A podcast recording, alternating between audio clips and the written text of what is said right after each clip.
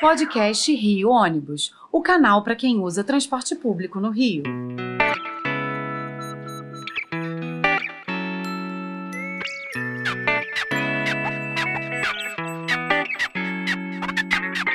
Saudações ouvintes, passageiros dos ônibus da cidade e população carioca. Eu sou Paulo Valente e nesta edição do podcast Rio Ônibus faremos mais um programa voltado a comentar reclamações que são recebidas pelo sistema de ônibus da cidade do Rio de Janeiro, oriundas não só das pessoas que utilizam esse sistema no dia a dia, mas também de pessoas formadoras de opinião. Selecionamos algumas delas e vamos explicar o que vem acontecendo com a sua linha ou no bairro em que você mora com relação ao transporte por ônibus.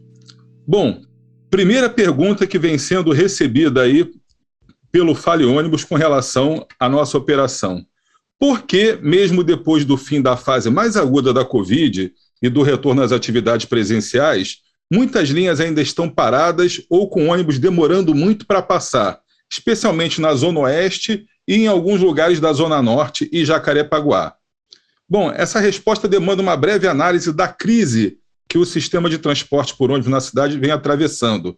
Ao longo dos últimos 30 programas que fizemos aqui, já falamos da questão da falta de reajuste da tarifa há mais de três anos, da falta de custeio das gratuidades, da concorrência desleal do transporte clandestino, do impacto da entrada dos veículos de aplicativo no sistema, dos sucessivos aumentos no preço do combustível e de, de outros insumos, peças e material que os ônibus utilizam. Falamos do impacto da pandemia no número de passageiros transportados, porque quem paga o ônibus que você anda, seja gratuito, seja pagante, é você pagante. Então, se não há arrecadação suficiente para que os consórcios coloquem esses ônibus em operação, acontece que acaba tendo menos ônibus na rua. Lembro que essa queda chegou a ser de 80% no, no início da pandemia e hoje está em torno de 35% a 40%.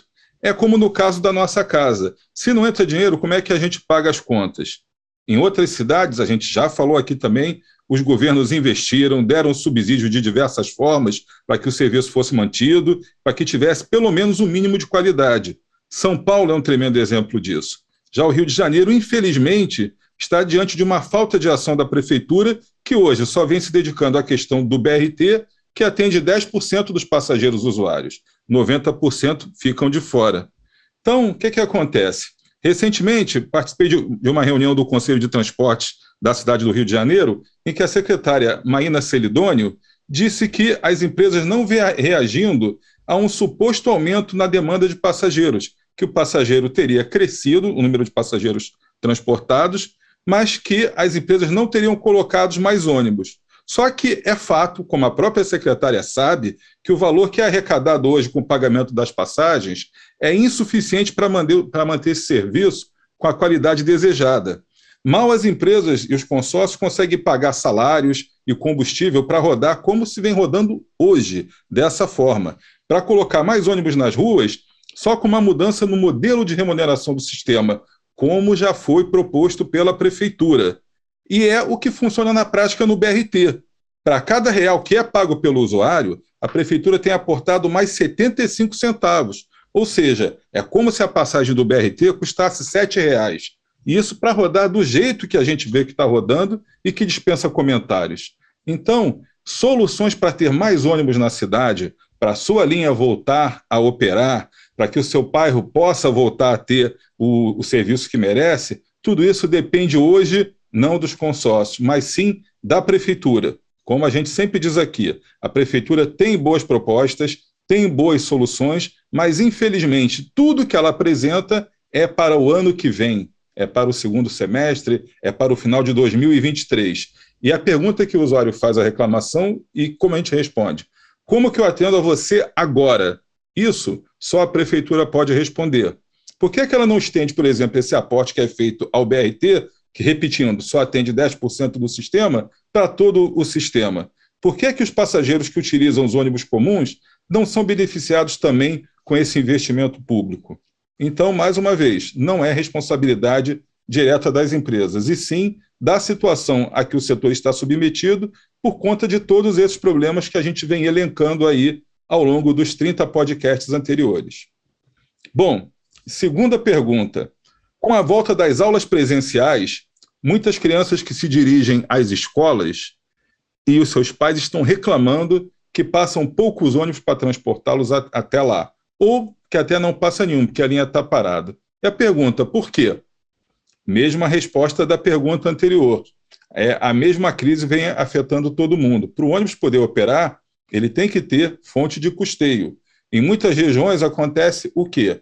Não há mais passageiro pagante, especialmente na Zona Oeste, por exemplo, em algumas regiões de Jacarepaguá. O passageiro anda de van, anda de transporte clandestino. Então, quem vai pagar para aquela linha ficar em operação? Então, voltando ao problema, desde do, do, de 2015, 15 empresas de ônibus já encerraram as atividades. 11 delas estão em recuperação judicial, que é a forma de continuar operando, pagando só o mínimo das contas. E mais três dos quatro consórcios estão na mesma situação. Então, mais uma vez, esse serviço, para que a criança possa ser atendida, assim como o passageiro pagante, ou como o idoso, que reclama muito também nos programas de TV e aqui com a gente, é preciso que a prefeitura faça a sua parte, que ela entenda o problema e implemente de imediato os projetos que tem para diferenciar a tarifa que a pessoa paga do custeio do sistema, tarifa pública da tarifa técnica. Então, ela sabe como fazer, vem fazendo isso no BRT e pode dar a solução. Especialmente no caso dos estudantes, a gente tem um exemplo na Zona Oeste daqueles ônibus chamados ônibus da liberdade, que são os ônibus que atendem apenas os estudantes. Então, é um programa que ela poderia estar ampliando também para outras áreas da cidade. Só que sairia muito mais em conta e muito mais seria muito mais eficiente que ela injetasse valores, então, para manter funcionando o sistema que já atende a todos, pagantes, idosos, deficientes, estudantes, e não apenas criando um sistema exclusivamente para os estudantes. Então, vamos aqui à terceira pergunta, e essa é bem interessante. Até o Rafael, que trabalha comigo aqui na assessoria técnica, estava falando sobre isso. Por que é que os ônibus estão rodando com os vidros abertos, né? nesse período de calor? É, por que, é que o ar-condicionado tem andado desligado? Bom, isso é, vem sendo feito por uma grande preocupação com a questão do Covid. Embora as pessoas falem, pô, mas já está calor, ainda tem Covid, mais uma vez, e aí remetendo ao que dizem as autoridades de saúde e os comitês científicos. A gente tem que estar tá preocupado, primeiro, com a saúde, depois até com, a, com, algumas questões. A gente sabe que o transporte público é um lugar de, de, grande aglomeração. Isso não é aqui no Rio de Janeiro, não é no ônibus. É no metrô, é no trem, é no ônibus, é na van, é, em, em, outros países e outras cidades, na, na, hora do rush, na hora do pico, a gente sabe que o, que o transporte público anda apertado. Isso é uma preocupação de todo mundo. Então, o que é que foi feito aqui? Apesar do calor, há uma recomendação científica de que os ônibus permaneçam em operação com os vidros abertos sempre que possível.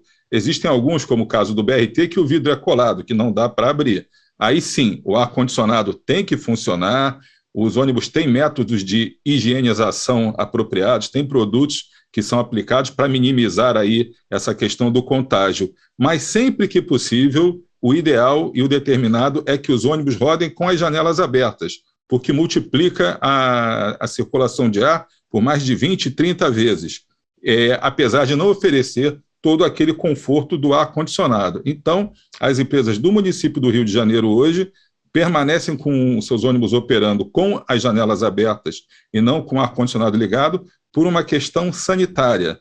Temos feito um trabalho junto com a Fundação é, Oswaldo Cruz, a Fiocruz, e com, com, os comitês técnicos deles, temos trabalhado em cima disso, já fizemos um podcast também sobre isso, é, estamos tomando todas as medidas necessárias para prevenir o contágio no transporte público, mas, mais uma vez, é uma questão de se privilegiar a saúde em detrimento de algum conforto que realmente a população mereça.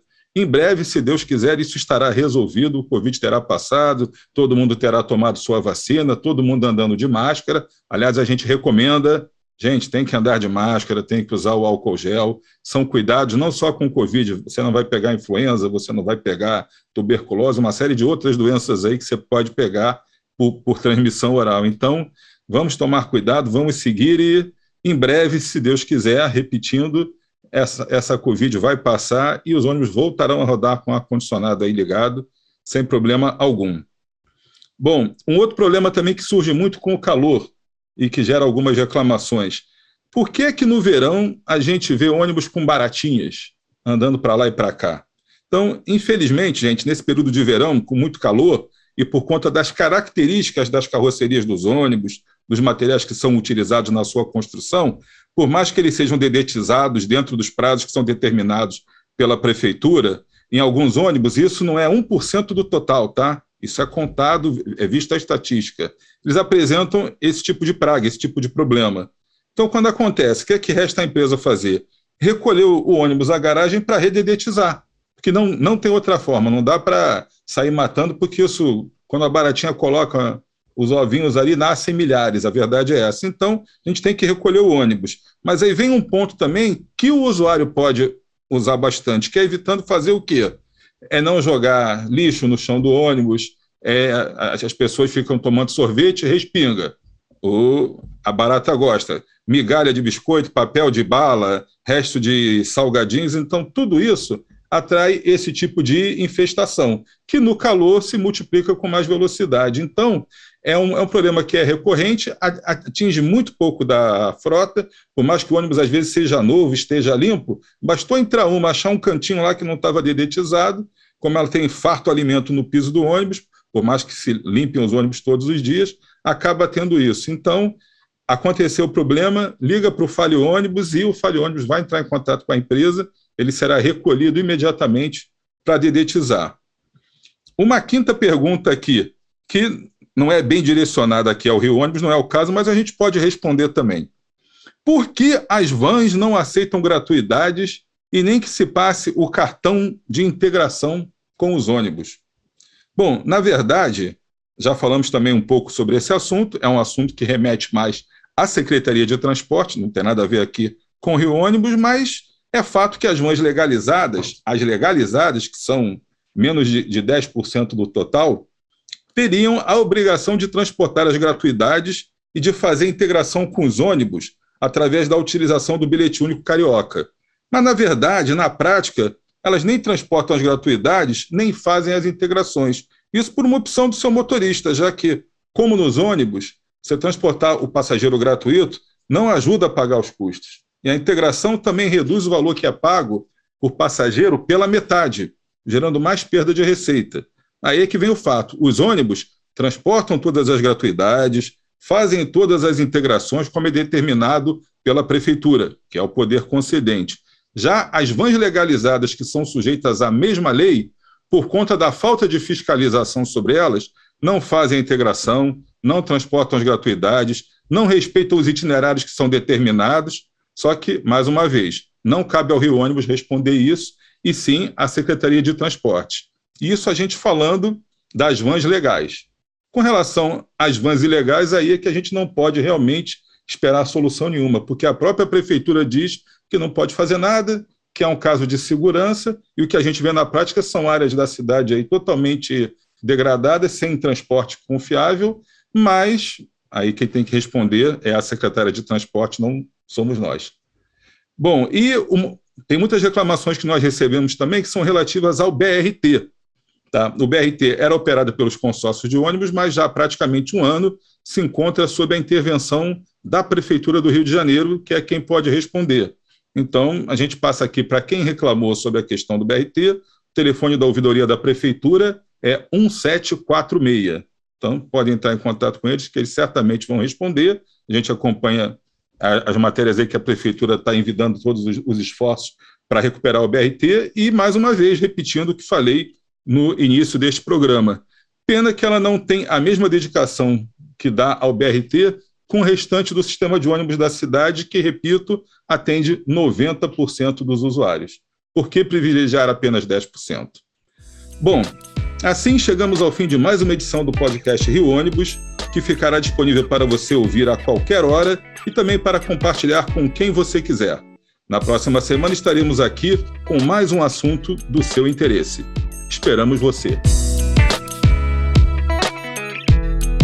Apresentação e supervisão: Paulo Valente. Roteiro e produção: Peter Barcelos. Produção técnica: Rafael Lima.